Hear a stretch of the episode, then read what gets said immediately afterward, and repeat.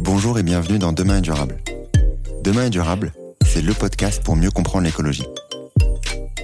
Je m'appelle Antoine Grégo. Je me considère comme un écolo imparfait et je suis, comme beaucoup, sensible aux enjeux de demain.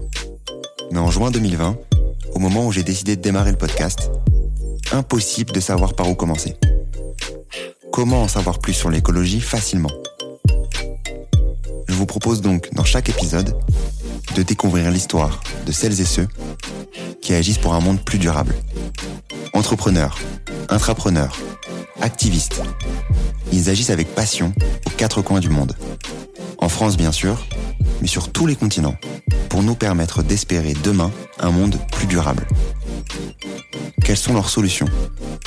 Pourquoi ont-ils décidé de se lancer? Quels sont leurs conseils pour agir à notre échelle? Écouter, lire ou s'éduquer sur ces enjeux, c'est déjà agir pour un monde plus durable, car il nous permet d'en parler avec conviction autour de nous. C'est ce que j'espère vous apporter lors de chaque épisode. Si vous souhaitez soutenir ce mouvement, et si vous aimez le podcast ou l'épisode du jour, n'hésitez pas à taguer Demain est durable sur LinkedIn ou sur Instagram, ou à me laisser un commentaire sur votre plateforme d'écoute préférée. Aujourd'hui, je reçois Max Fontaine, le CEO et cofondateur de Bonge à Madagascar. Alors, euh, dépendamment des, sources, les taux de déforestation sont vraiment euh, désastreux. À, à, Madagascar, on parle entre 100 000 400 000 hectares par an. Donc c'est monumental. C'est une vitesse euh, incontrôlable. Et en fait, on n'arrive pas à la réduire parce que les populations dépendent des forêts. Les, les villageois, que ce soit les ruraux ou les urbains, en fait, à Madagascar, 93% de la population dépend du charbon de bois. Donc dépend. Et 99% utilisent du charbon de bois au moins une fois dans l'année. Je suis très content de vous proposer aujourd'hui ma première interview en face à face à Madagascar. Madagascar est l'un des pays les plus touchés par le réchauffement climatique. Et quand on arrive à Madagascar, on se rend surtout vite compte de la déforestation et des impacts massifs que cela peut avoir sur le pays.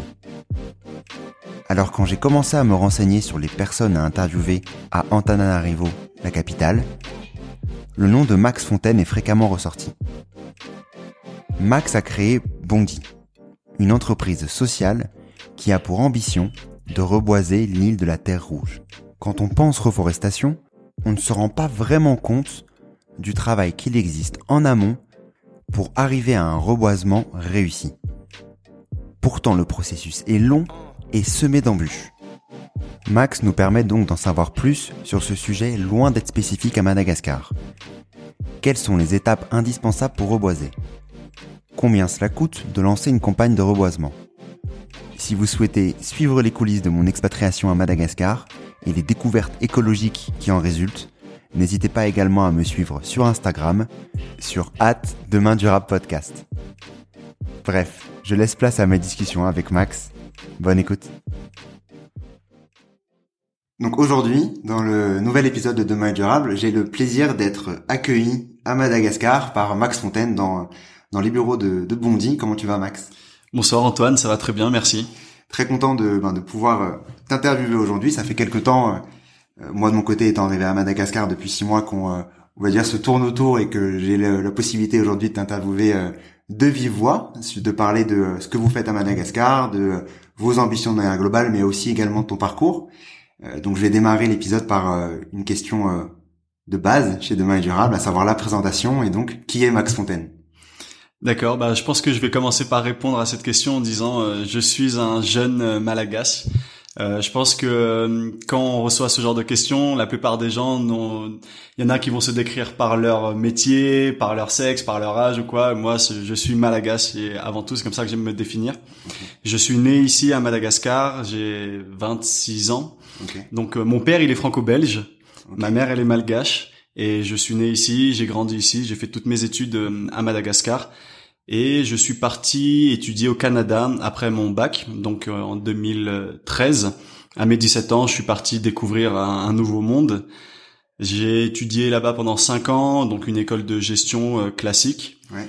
Et après mes cinq ans d'études, euh, j'ai eu le dilemme cornélien que tout, tous ceux qui ont la chance de pouvoir étudier dans un autre pays euh, ont eu. Euh, je me suis demandé est-ce que je devais plutôt travailler en Amérique du Nord ou en Europe, donc rester en Occident, ou tenter le défi de, de revenir à Madagascar. J'ai beaucoup réfléchi, mais au final, je pense que la, la décision, elle était évidente. Donc le soir de mon dernier examen, j'étais déjà dans mon avion pour rentrer à Madagascar. Et donc pour quelle pour quelle raison du coup t'es revenu? Qu'est-ce qui t'attirait de revenir euh, dans euh, ben, dans ton pays, dans l'endroit où t'avais vécu? En fait, quand tu grandis dans ce pays et que tu as la chance d'être, je dirais, privilégié, parce qu'il faut s'en rendre compte, j'ai pu aller toujours dans une dans une bonne école, j'ai toujours eu euh, un toit sur ma tête et toujours eu de la nourriture dans mon assiette. Grandir comme ça, ça et voir à côté la, la misère euh, voir euh, des enfants, des enfants de son âge qui n'ont pas forcément les mêmes conditions, qui, qui mendient, ou ça peut être même euh, juste les scènes du quotidien. Ça te forge en fait ta personnalité tout au long de, bah voilà, de, de ton développement en tant qu'être humain.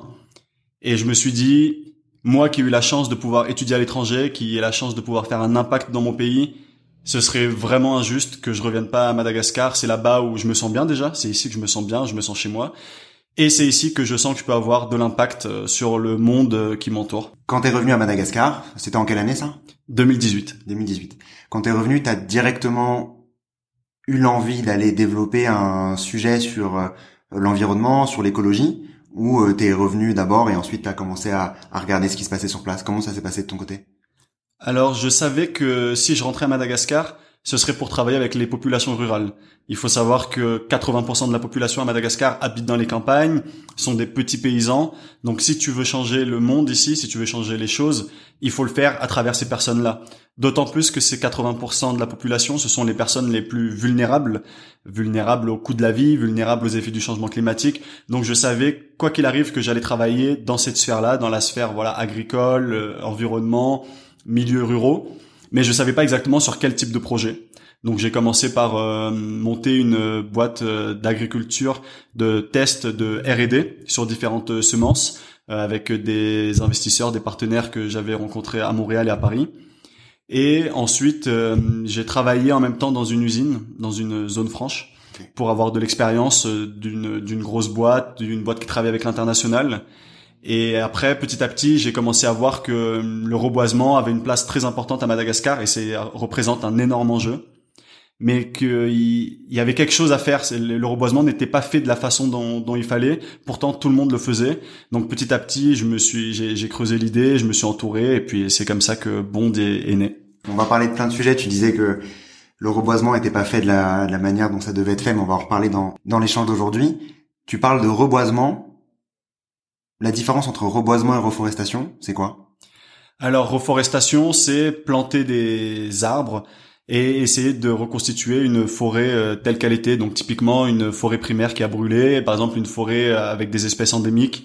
On va planter, on va essayer de reconstituer l'écosystème, on va planter les espèces qui étaient là euh, auparavant pour voilà conserver la, biodiversité, l'endémicité de la parcelle par exemple. Le reboisement, c'est vraiment le fait de planter des arbres sur des parcelles qui sont vides maintenant, qui sont dégradées. On appelle ça des, parcelles dégradées. Et c'est pas forcément des espèces euh, endémiques, forcément des espèces autochtones. Ça peut être euh, des espèces euh, utiles, des arbres fruitiers, des arbres de rente, du bois énergie. Et quand tu dis les endroits étaient dégradés, ça veut dire quoi? Ça veut dire qu'auparavant c'était des forêts. De, Initialement, si l'homme n'avait pas été là, c'était des forêts. Et aujourd'hui, ce ne sont plus des forêts. Et donc, est-ce que tu peux nous présenter ce que vous faites? Chez euh, chez Bond. Et, euh, et, ensuite, on parlera bien entendu de tous les euh, de tous ces petits sujets, de ces gros sujets mhm. de, de reboisement et de la manière dont vous faites ça. Alors de base, le, le constat qu'on avait fait, c'était que tout le monde faisait du reboisement à Madagascar. Toutes les entreprises, tous les ministères, les écoles, les églises. Il y a beaucoup de projets de reboisement, mais au final, on voit pas l'impact de, de ces projets. C'est-à-dire, pendant la saison de reboisement, on ouvre les journaux, on voit telle entreprise a planté des arbres. Il suffit d'aller sur place pour se rendre compte qu'il n'y a pas tous les moyens qui sont mis en œuvre pour que les, les projets euh, fonctionnent et aient un impact sur l'environnement, sur les populations et sur l'économie. Donc euh, on a analysé d'abord les problématiques qui étaient qui est un manque de d'expertise technique dans les projets de reboisement. Donc typiquement une entreprise qui veut faire son son reboisement de fin d'année va juste demander à un responsable euh, de l'entreprise de trouver des jeunes plantes, de payer la trouaison. Ils vont prendre des photos, ils vont venir le jour J, faire un pique-nique, planter les arbres, envoyer ça dans les journaux le lendemain et partir. Il n'y a pas eu d'études de sol, il n'y a pas eu d'études de la biodiversité environnante, de l'écosystème présent. On combine pas les espèces entre elles. Il y a beaucoup de monoculture, donc euh, très souvent on plantait de l'eucalyptus ou du pin uniquement. La deuxième cause de l'échec du reboisement à Madagascar, c'est le manque de suivi. Donc on plante l'arbre, on prend la photo et on part. Donc alors qu'un arbre a besoin d'être suivi, une parcelle a besoin d'être euh, monitorée. Et la dernière euh, raison, la plus importante, c'est qu'on n'inclut pas les populations locales dans les projets de reboisement. Et ça, c'est une condition sine qua non pour qu'un reboisement puisse marcher. C'est que les populations environnantes soient impliquées dans le projet et plus que d'être impliquées et pas seulement de les prévenir. Il faut que ces populations-là soient au cœur du projet et aux manettes du projet. Parce que c'est ces populations-là qui habitent autour de la forêt, qui dépendent de la forêt et qui vivent avec la forêt. Donc nous, on a inventé un modèle qui essayait de répondre à ces trois problématiques-là. Donc on mise beaucoup sur la technique, on a pas mal d'ingénieurs dans l'entreprise, on a deux doctorats, on, on suit tous nos projets de reboisement sur cinq ans et surtout on met quasiment toutes nos ressources pour les projets avec les communautés locales, pour les intégrer dans les projets, pour analyser leurs besoins, pour s'assurer que ces populations-là puissent avoir une amélioration de leurs conditions de vie.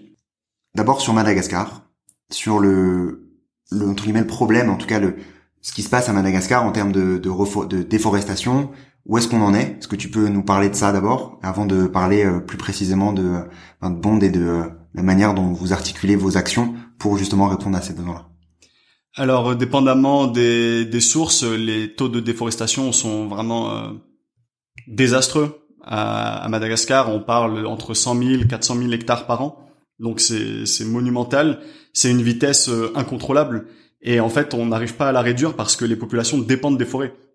Les, les villageois, que ce soit les ruraux ou les urbains, en fait, à Madagascar, 93% de la population dépend du charbon de bois.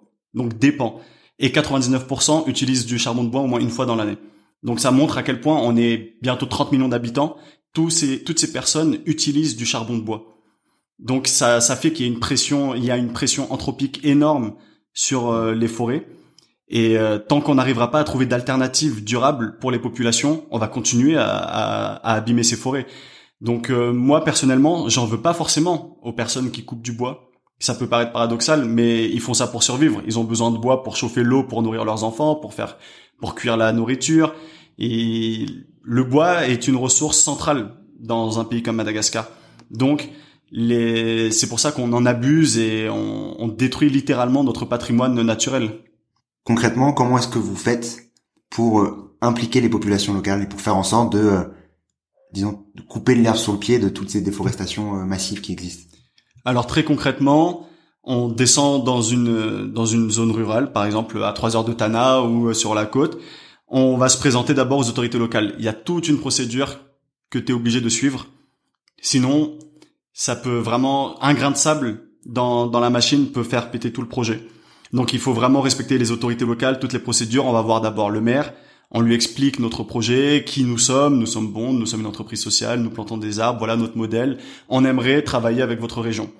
Soit l'autorité locale dit ah bah c'est bien, on adore, euh, on a besoin de ce genre de projet. Euh, je vais vous présenter au chef Funktan. Donc les chefs Funktan c'est un peu les, les chefs euh, villageois, c'est des c'est des représentations de l'État mais à des plus petites échelles. Donc euh, lui, il va nous accueillir, on va aussi lui présenter le projet au chef Funktan, etc. S'il est d'accord, il va dire ah bah j'adore votre projet, revenez dans une semaine, je vais convier toute la population et vous allez pouvoir expliquer votre euh, projet à l'ensemble du village. On revient une semaine après, on explique le projet à toute la population. Beaucoup de séances de questions-réponses qui vous aident, comment on sait que vous n'allez pas prendre nos terrains, euh, c'est quoi l'intérêt de travailler avec vous, etc.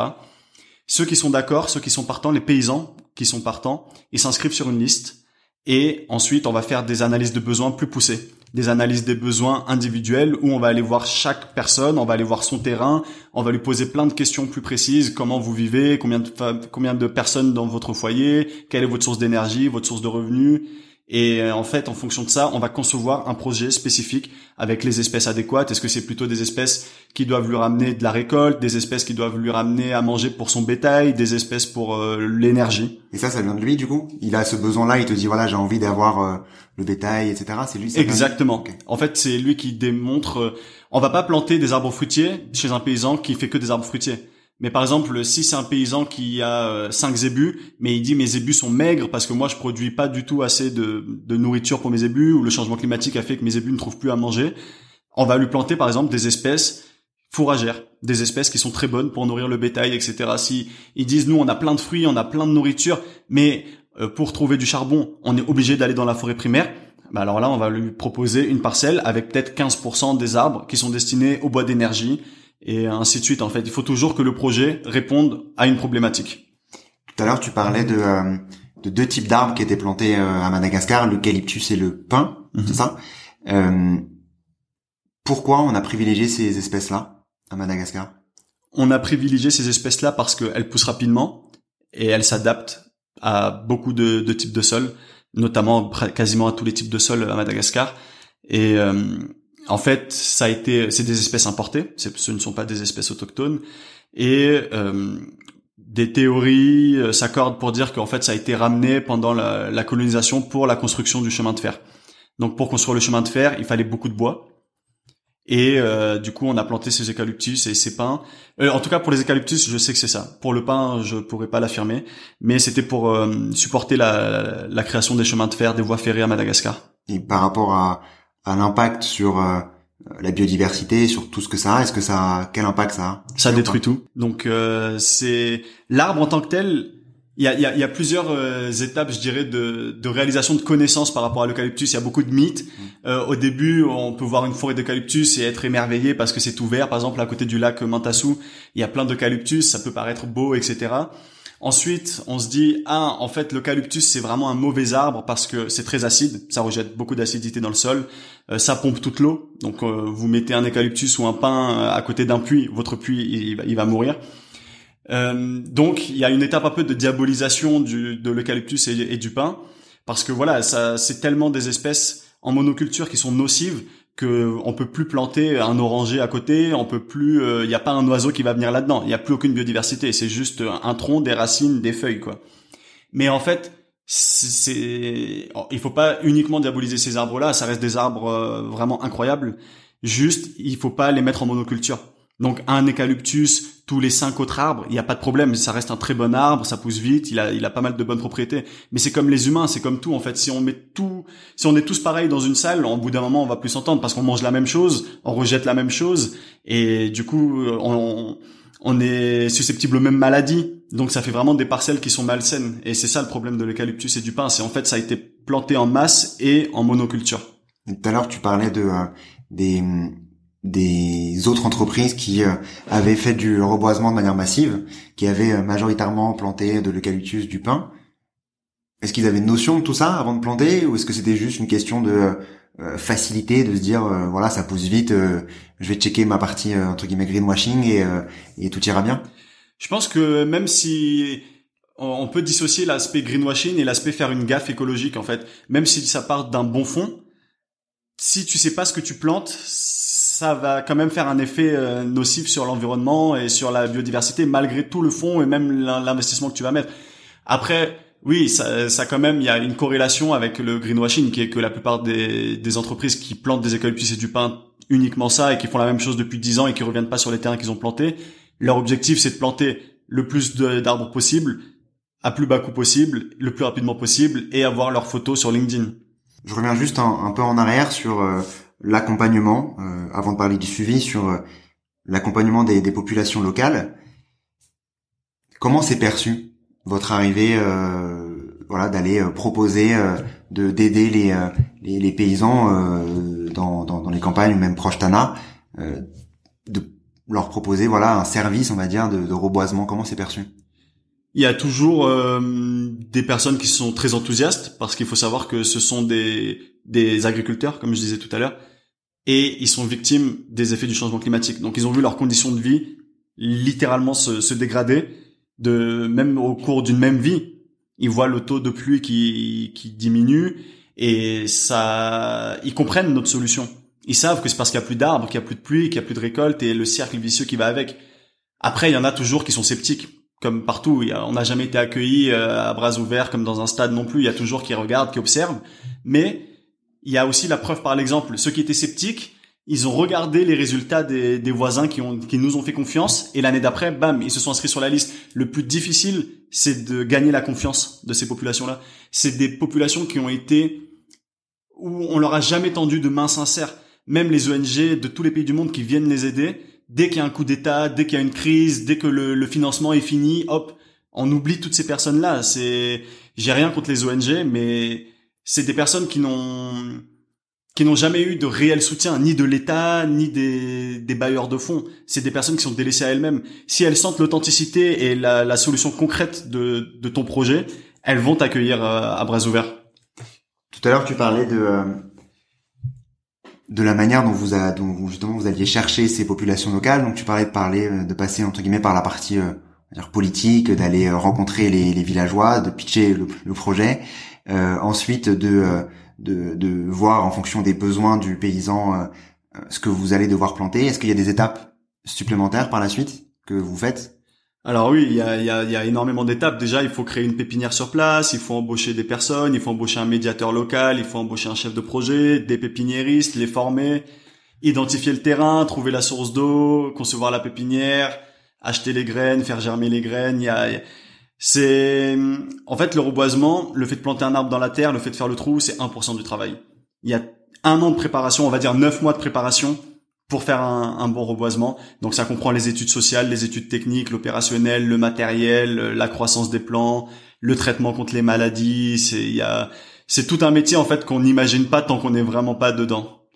Et euh, on va en reparler par la suite. Euh, ça, ça m'intéresse notamment par rapport à la partie coût, mais on parlera sur euh, sur euh, juste après sur bah, justement la manière dont vous accompagnez aussi les entreprises euh, sur ça. Tu parlais hein, par là juste avant donc de cette partie-là donc euh, de l'accompagnement local de, de, de, la communauté et également la partie suivi. Comment est-ce que vous faites? Comment est-ce que vous accompagnez sur le moyen long terme les, les, les populations locales? Comment est-ce que vous faites concrètement? Alors pour le suivi, on a dans chaque projet ce qu'on appelle des agents de suivi évaluation. Leur unique métier, c'est tous les matins d'aller visiter les parcelles. Donc si c'est loin, ils doivent prendre euh, soit un vélo, soit une moto.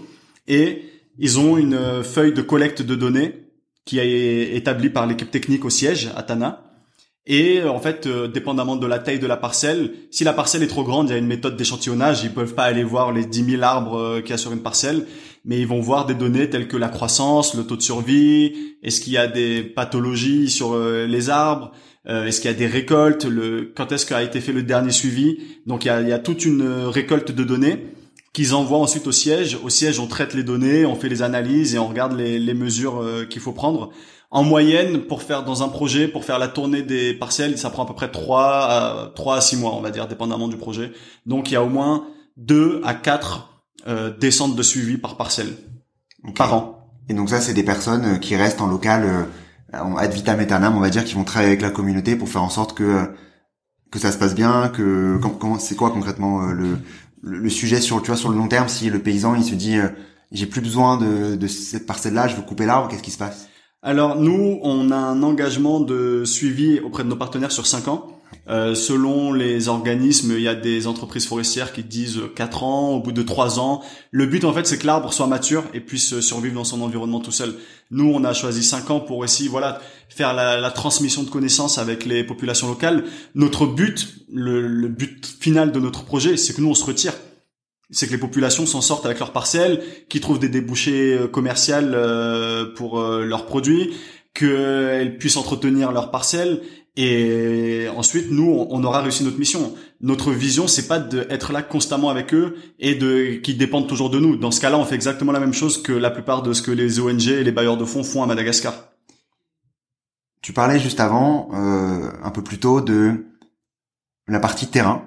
Tu disais euh, comment faire en sorte, comment être sûr que vous ne vouliez pas notre terrain, hein, qui est pas justement ce vol, on va dire, de propriété. Est-ce que c'est un sujet aussi à Madagascar? J'interviewais euh, euh, Chani dans un épisode euh, précédent. On parlait justement de la partie terrain et la manière dont les euh, sociétés de déforestation utilisent ce concept de terrain qui est un peu flou pour justement déforester. Comment ça se passe à Madagascar? Comment comment c'est perçu? Alors j'aimerais bien déjà si tu pouvais me donner ce contact pour, pour en parler, ouais, ou le podcast parce que ça doit être très intéressant. surtout que l'Indonésie Madagascar, on a plein de, de liens culturels et génétiques même. Euh, ici, les terrains, le foncier, c'est vraiment quelque chose de tabou, mais de central. C'est, et on dirait que c'est leur plus grande crainte en tant que humain, c'est de se faire spoiler leur terre. Et du coup, faut faire très attention sur ça. Le moindre faux pas se paye cash. Il faut être très clair. On signe un contrat avec les paysans partenaires, mais sur le contrat, il y a écrit que jamais on ne pourra revendiquer quoi que ce soit sur euh, sur leur propriété euh, terrienne. On a eu même des petites euh, mésaventures qui nous ont montré à quel point c'est important, des partenaires qui descendaient sur le terrain avec nous, et il suffit juste que ce partenaire demande euh, aux paysans avec qui on travaille quelle est la superficie de ton terrain. Ça a allumé tous les, toutes les alertes rouges dans la tête de notre paysan partenaire.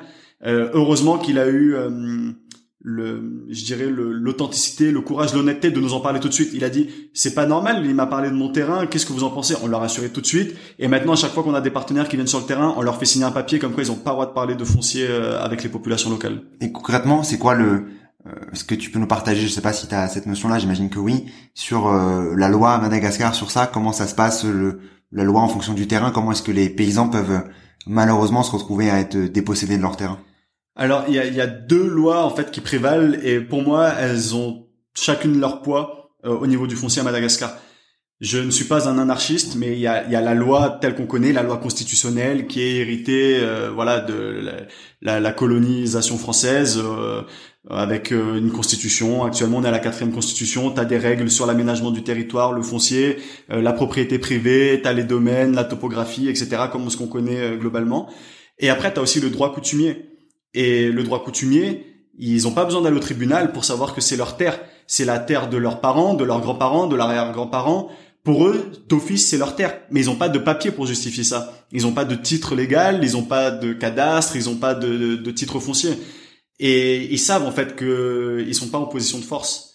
Et du coup, ça, c'est un, une ambiguïté qui nuit énormément en fait euh, au cadre foncier euh, à Madagascar. Et donc c'est comme ça qu'ils peuvent se retrouver à euh, quand ça va devant les tribunaux, ben ils perdent. Voilà, ils perdent quoi. Ouais. Et donc ça, ouais, en effet, le fait de rassurer, le fait de les accompagner et de faire en sorte de, euh, bah, de limiter leurs craintes et d'être sûr que de garder ce terrain-là à terme et de juste les accompagner à garder euh, cette, euh, ces forêts que vous construisez, en tout cas ce reboisement que vous faites, c'est sûr que c'est c'est, c'est primordial. Tu parlais tout à l'heure de la dernière euh, brique, on va dire, donc tu l'accompagnement des populations locales, le, suivi que vous euh, que vous faites sur 4-5 euh, ans ou plus en fonction des, des, des, entreprises avec lesquelles vous travaillez, et enfin la partie expertise. Comment ça se passe pour trouver des expertises à Madagascar euh, ce qui est le cas dans beaucoup de pays euh, en voie de développement, il y a un manque d'expertise parce que mm. les, les, talents partent, les cerveaux partent, peu reviennent. Heureusement, euh, ton cas est, est un exemple, un contre-exemple. comment ça se passe? Alors euh, c'est vrai que toutes les expertises, dès qu'on cherche des personnes euh, hautement qualifiées, ça devient beaucoup plus difficile de trouver des CV pertinents. Pas uniquement au niveau des, des compétences, mais aussi au niveau des soft skills, euh, c'est vraiment difficile. Après, là, peut-être que je vais concentrer ma réponse surtout sur l'aspect expertise technique. Comme on parlait de l'expertise technique, ça fait trois ans, plus de trois ans maintenant qu'on a lancé ce projet. Euh, on en a vu passer des ingénieurs, des techniciens, c'est vraiment difficile. Il y a que, je dirais, depuis ce début d'année 2022 qu'on a réussi à trouver vraiment une, un équilibre euh, dans l'équipe technique. Et euh, il faut euh, du bouche à oreille, un peu d'opportunité, aller dans les bons endroits, contacter les bonnes universités. Aujourd'hui, dans notre équipe technique, on a quand même deux doctorants, un doctorant en gestion des ressources naturelles, un doctorant en en génie civil et aménagement du territoire. On a des ingénieurs en agriculture, des agronomes, des ingénieurs forestiers, euh, des ingénieurs météorologues. Donc euh, on a réussi quand même à étoffer l'équipe et en fait le but c'est de faire monter tout le monde en, en compétences euh, en même temps que l'entreprise quoi. Et sur si tu devais dire une partie qui disons le plus gros risque pour pour vos projets, est-ce que c'est plutôt le suivi? Est-ce que c'est euh, la, population locale Est-ce que c'est euh, l'expertise? Est-ce quelle quelle partie, on va dire, est le la première brique indispensable pour euh, lancer lancer cette partie-là? Ça peut venir de partout. Dans un à Madagascar, ça peut venir de partout. Ça peut être euh, un problème avec le gouvernement, un problème avec une autorité locale, surtout de l'humain. C'est au final l'expertise, c'est de la technique. Donc ok, les végétaux sont pas non plus une science exacte, mais ça reste quand même une science.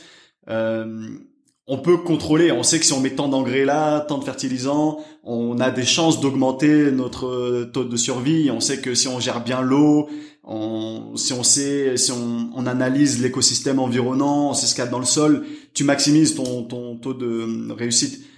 Sur les populations aussi, sur l'humain aussi, tu peux faire plein d'efforts pour euh, pour euh, maximiser la, réussite de ton projet. Mais l'humain, ça reste quand même, et c'est ce qui fait la spécificité de l'humain, c'est que ça reste euh, imprévisible.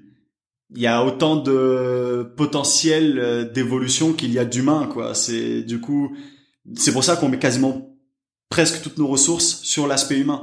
Comment travailler avec les humains, comment intégrer toutes les parties prenantes dans notre projet, parce qu'on sait que c'est l'humain qui nous a amené à cette situation-là, et il y a que par l'humain qu'on arrivera à résoudre euh, ce problème. est-ce qu'il y a des euh, des endroits à Madagascar où c'est plus dur de reboiser que d'autres? Ouais. Quel endroit du coup? Qu'est-ce qu'est-ce quelle est la difficulté Chaque endroit a sa spécificité. Il y en a où c'est plus difficile technique, techniquement, il y en a où c'est plus difficile au niveau des autorités, il y en a où c'est plus difficile au niveau des populations. Donc chacune a sa spécificité. Et euh, voilà, il y a des populations qui sont plus difficiles euh, à travailler que d'autres, il y a des terres qui sont plus difficiles à travailler que d'autres. Combien de temps il faut pour qu'un arbre soit euh, mature et n'ait pas besoin, n'ait plus besoin d'être accompagné régulièrement par le paysan et que le paysan se dit c'est bon, ça va pousser je pense que en moyenne, la nature, tant que tu la laisses faire, tant que tu la laisses tranquille, le but c'est qu'il n'y ait pas des ébus qui marchent dessus ou qu'on fasse un feu de forêt. La nature, si l'arbre a été planté correctement, théoriquement, t'as même plus à t'en occuper. Il y a certains arbres que tu dois élaguer, etc. Mais même au bout de trois ans, si t'as bien mis les bases, le projet il pourrait être autonome techniquement. Sur euh, le sur votre accompagnement des entreprises, donc euh, euh, donc euh, les, les, projets de, de, reboisement, vous les faites euh, en partenariat, on va dire, avec avec les entreprises. Comment ça se passe? Est-ce que tu peux nous présenter exactement comment est-ce que vous choisissez les entreprises? Est-ce que c'est les entreprises qui viennent à vous? Parler un peu de cette partie-là avant de rentrer plus concrètement dans le dans le sujet. Bah, l'aspect commercial, c'est aussi une partie extrêmement difficile, surtout que à Madagascar, les entreprises ne sont pas encore aussi contraintes que dans les autres pays à avoir des obligations d'impact environnementaux, d'impact sociaux. Et euh, les moyens pour ce genre de projet sont totalement différents. Donc euh, c'est très difficile de démarcher des entreprises. Je pense que euh, la première année, on a dû démarcher 100 entreprises. Sur les 100, on a 95 qui disent oh, j'adore votre projet, c'est vraiment trop bien. Envoyez-nous la proforma. On leur envoie la proforma. On a peut-être sur les 100, il y en a 4 qui ont signé. Et c'est les quatre qui comprennent l'enjeu, qui en avaient marre en fait. Tout sur les 100, quasiment 80% faisaient déjà euh, du reboisement. Et il y en a peu qui comprennent l'intérêt de payer plus cher, mais de faire un reboisement avec impact, un reboisement qui marche, un reboisement qui impacte la vie des gens, un reboisement où les impacts sont quantifiés aussi. Donc nous, on est une entreprise, on n'est pas une ONG. Quand tu travailles avec nous, c'est une prestation de service, on te donne une facture et on a, tu veux, t'exiges un résultat de notre part, des rapports cohérents, des vrais résultats. Et c'est ça que très peu d'entreprises euh, comprennent à Madagascar. Et euh, voilà, du coup, petit à petit, on commence à démarcher beaucoup plus de, de partenaires euh, à l'étranger. Mais notre modèle, c'était vraiment de leur dire, arrêtez de voir le reboisement comme un truc qu'on fait en fin d'année. on regarde, il reste combien dans le budget marketing et on envoie ça dans le reboisement. On leur dit, le reboisement, au 21e siècle, ça va devenir la, la protection de l'environnement tout court. Ça va devenir un enjeu central. Mettez-le au cœur de votre business model. Peu importe que tu sois un hôtelier, un opérateur télécom, un vendeur de voitures, un, un agriculteur, peu importe. Il faut, si, tu n'inclus pas les, les dimensions du changement climatique dans ton business plan, je suis persuadé que tu es voué à l'échec euh, d'ici euh, les, les prochaines décennies. Et comment ça accueilli ce discours-là? Bah il y en a qui me prennent pour un fou toujours, hein, mais ça c'est pas grave, tant, mieux. C'est ça montre que ce qu'on fait est, réellement euh, différent.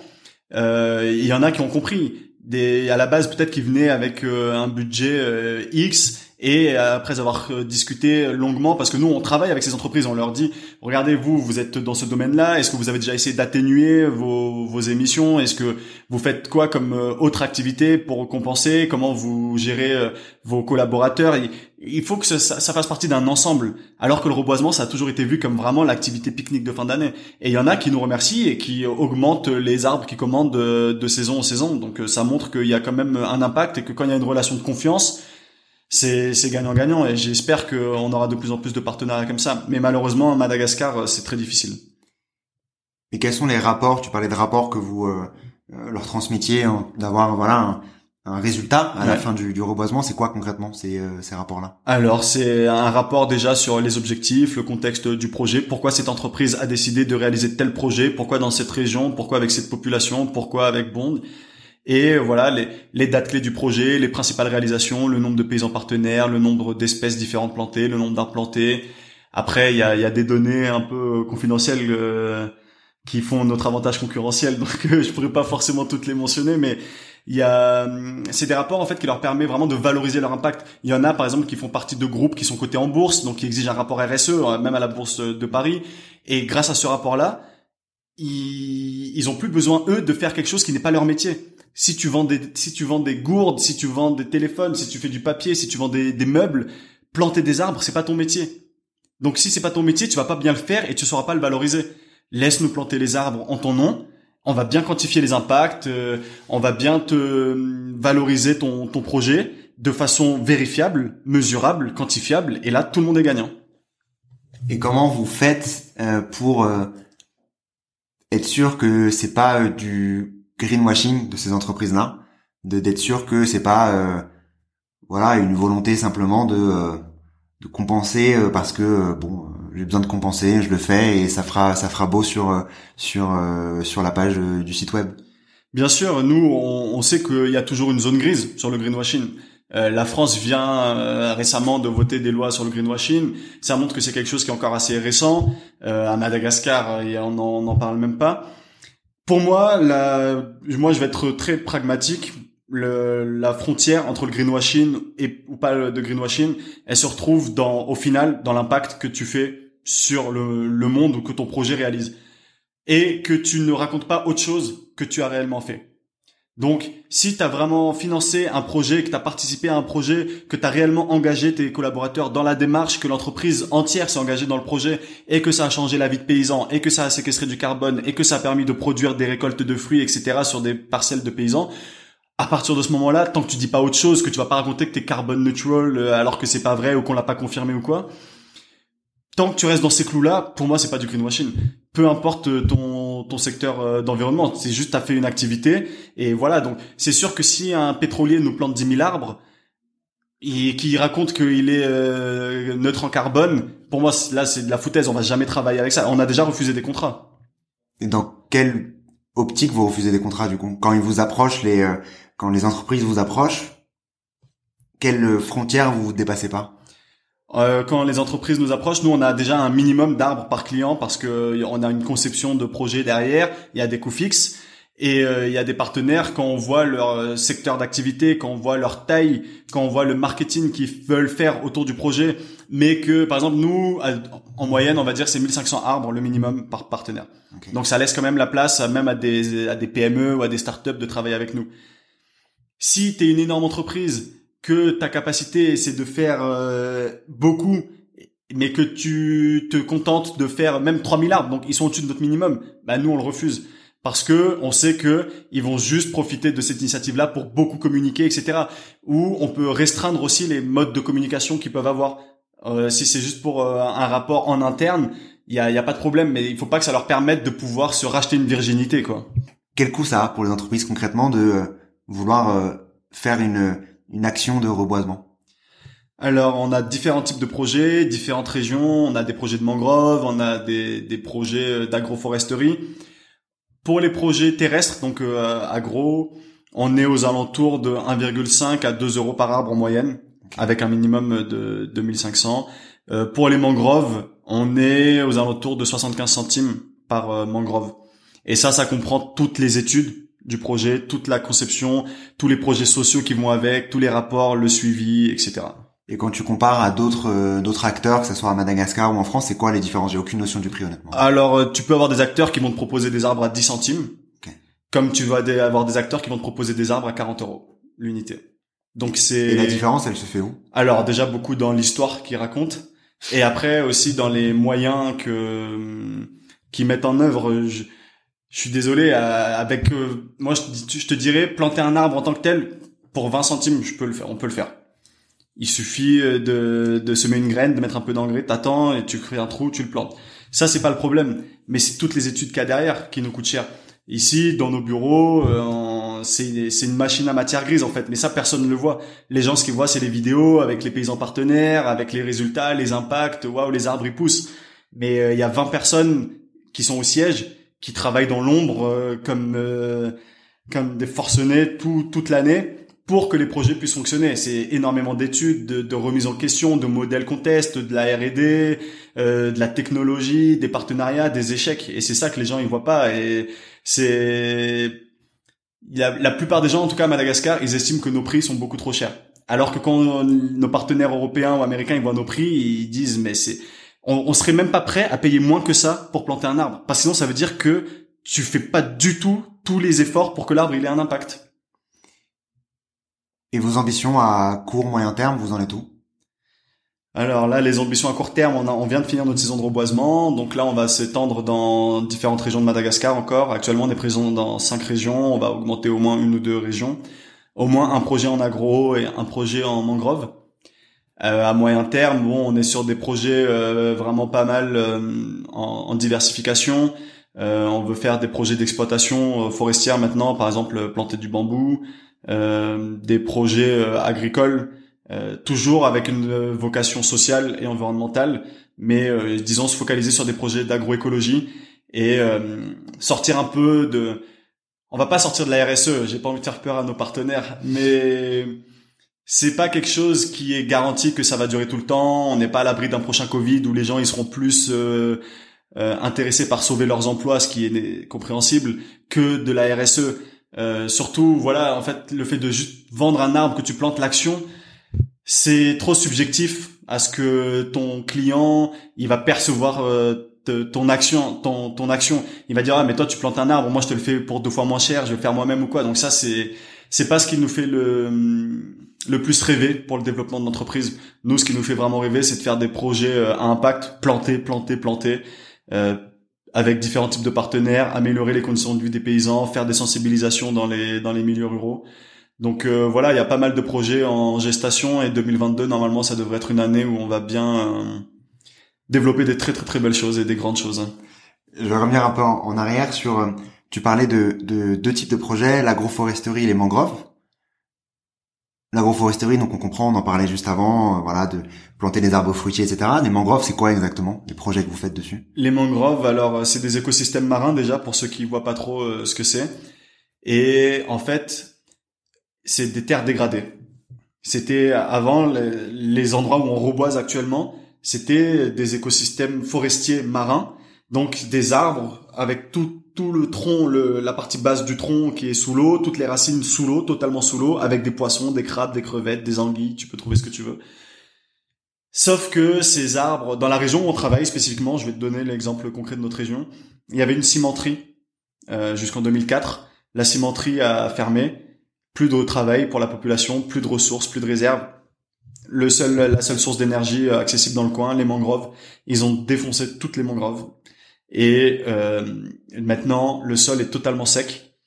Donc nous, notre projet, c'est de profiter des, des pleines lunes. Donc c'est on se base sur la lune pour que la marée monte. Et quand la marée monte, il y a un peu d'humidité, il y a, il y a de l'eau, on va dire, le sol regagne un peu d'humidité, et on plante des mangroves. Et en fait, les mangroves, euh, en grandissant, vont développer, vont développer leurs racines dans le sol, ce qui va pouvoir permettre de retenir l'eau à nouveau, de refaire, euh, recréer un nouveau cycle, euh, refaire revenir les animaux, et euh, reprotéger les populations euh, qui habitent sur le littoral contre euh, voilà la montée des eaux, les, les potentiels tsunamis ou grosses vagues. Ça protège les populations aussi environnantes. Donc c'est un c'est un projet à très très très fort impact. c'est peut-être moins beau à voir, très difficile à réaliser. là depuis un deux mois, je pense qu'on est allé deux trois fois là avec l'équipe de de direction dans les mangroves, c'est vraiment pas le projet le plus facile, mais ça en vaut clairement la peine. Et même l'histoire en elle-même, on travaille avec une population aussi qui est euh, qui sont des migrants climatiques, qui ont dû fuir le sud, euh, la grande sécheresse mm. du sud, pour euh, aller dans une autre région. Donc on, on, travaille avec 115 planteurs dans la région, et euh, c'est un projet qui, qui est sincèrement, je pense, peut-être le plus difficile, mais il en vaut clairement la peine. Et ça, les populations locales, est-ce qu'elles arrivaient à se projeter sur l'apport que ça peut avoir? Parce que là, c'est du c'est du moyen terme, du vrai moyen terme, on va dire. Il n'y a pas de fruit qui vient. comment ils arrivent à se projeter? C'est pour ça que c'est le projet le, le plus difficile. Euh, il y a un manque de patience qui est compréhensible. Euh, ils sont, ils ont des besoins d'urgence, donc on, on, se focalise déjà sur les besoins d'urgence, euh, l'accès à l'eau potable, euh, l'accès à des latrines, l'accès à certaines infrastructures euh, énergétiques, au moins de base. on se concentre vraiment dessus. Et ensuite, beaucoup de sensibilisation. Et après, on essaie de créer des AGR, des activités génératrices de revenus. Donc, euh, typiquement, là, la région où on travaille, ils produisent beaucoup de lait. Ils savent même pas où l'écouler. Ils le coupent à de l'eau. Ils vont le vendre à des hôtels à deux heures de là, qu'ils rachètent pas parce que la qualité, elle est pas bonne. Ils le vendent tous chacun dans leur coin. Donc, ils ont aucun pouvoir de négociation. Donc, on, on conçoit des projets pour les structurer, pour les former sur la qualité de leurs produits, afin qu'ils aient un meilleur poids de négociation face aux acheteurs. Et l'objectif, c'est de transformer même les produits localement. Donc comme ça, ils arrivent à se créer des revenus euh, par eux-mêmes et en attendant que les mangroves poussent. Donc ça, cet accompagnement de revenus euh, dont tu parlais, euh, il est aussi, j'imagine, central dans l'accompagnement à, moyen terme. C'est-à-dire que d'une part, vous vous reboisez, vous faites en sorte d'avoir voilà des arbres qui pourraient aider les populations locales quand elles peuvent être aidées, ce que tu disais avec l'exemple du zébu tout à l'heure, mais aussi cette partie génération de revenus. Ouais. C'est aussi ça, du coup, ce que vous ce que vous faites et ce que vous essayez de de réaliser dans vos projets? À, à 100%. Notre euh, dans les projets que dont je parlais tout à l'heure qui vont venir, on, on parle notamment de création d'unités de transformation, des récoltes, histoire de créer la chaîne de valeur localement. Euh, à Madagascar déjà c'est sûr. Moi je pense que j'espère que jamais j'exporterai de produits bruts de Madagascar. Je touche du bois. Euh, et le mieux ce serait de transformer même dans le dans les villages euh, donc euh, afin de générer la richesse là où elle mérite d'être parce que c'est eux qui nous nourrissent donc c'est eux qui méritent euh, d'avoir les, outils de production aussi et ça va ensemble en fait s'il n'y a pas d'accompagnement d'impact économique les impacts environnementaux ils seront vains. Ça sert à rien. Il faut arrêter de se voiler la face. Et c'est encore une fois une chose que je reproche à tout ce qui s'est fait à Madagascar depuis l'indépendance. C'est euh, l'argent, euh, c'est tabou. Quand tu es dans un projet environnemental ou social, on parle pas de bénéfices. Euh, on est tous des humains, tout le monde a ses besoins, il faut faire les impacts, ça c'est la base, le projet il est centré autour de l'impact, mais si t'es pas rentable, c'est pas durable. Et ça à tout, à tous les niveaux, que ce soit au niveau de notre entreprise, que ce soit au niveau de l'État, l'État il doit percevoir des taxes pour vivre, les paysans avec qui on travaille, ils doivent gagner plus d'argent. Si, si on gagne pas d'argent, on le fait pas de façon durable. Au bout d'un moment, on va arrêter. Donc, nous, dans toutes nos sphères, il faut qu'il y ait une rentabilité économique pour toutes les parties prenantes. Je vais terminer euh, l'épisode comme euh, comme chaque épisode du podcast par euh, par trois questions. La première, Max, est-ce que tu as un contenu à nous partager qui t'a marqué récemment? Alors récemment, je dirais en termes de lecture, c'est quelque chose que je fais pas beaucoup, mais j'ai choisi un livre de philosophie, ben, vraiment de base, euh, de Luc Ferry, Apprendre à vivre, et ça m'a vraiment... Euh, je me suis demandé en fait pourquoi on nous faisait faire de la philosophie aussi jeune, parce qu'on comprenait pas tout au lycée. Après, peut-être que ça nous donnait les bases, mais euh, ça me marque pas mal sur...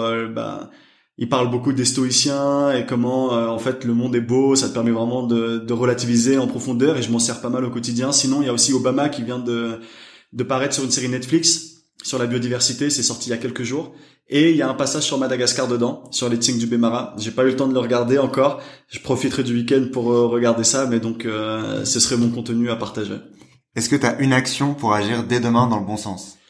Alors ça, c'est une question qu'on me pose souvent et j'aime pas trop euh, décider d'une action. je disais dans une conférence cette semaine que quand tu vois qu'il y a des compagnies qui font 18 000 vols à vide juste pour garder leur créneau, ça j'ai plus envie de demander aux citoyens lambda de boire dans sa paille en bambou en fait. C'est c'est pas là qu'on va faire l'impact. Je pense que le bon raisonnement c'est juste à chaque étape en tant que citoyen euh, de réfléchir à l'impact de ton action. À chaque fois que tu peux faire quelque chose, ça peut être vraiment des, des choses toutes bêtes. quand tu te douches, le temps que l'eau elle devienne juste un peu plus chaude, si t'aimes pas l'eau froide, bah tu le mets dans un seau. Tu surtout à Madagascar, on a eu ces problèmes, donc c'est là que ça m'a fait un peu réfléchir. c'est des actions, c'est plus un raisonnement et une réflexion permanente que des actions que je recommande d'avoir pour être un peu plus euh, responsable. C'est qu'à chaque fois que tu vas faire quelque chose, tu te poses la question est-ce que je pourrais faire un peu mieux, même un peu mieux? Et ça, je pense que si tout le monde réfléchissait un peu comme ça, alors là, les gestes du, du citoyen au quotidien pourraient avoir un petit impact. Et enfin, est-ce que tu as un ou une invité que tu recommanderais dans le podcast?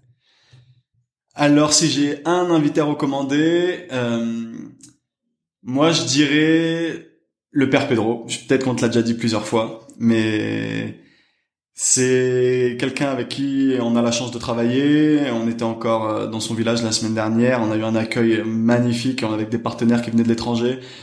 Euh, plus de 1500 euh, enfants qui nous attendaient. Je peux rappeler qui est le Père Pedro du coup pour les Alors oui, désolé, le, Père Pedro.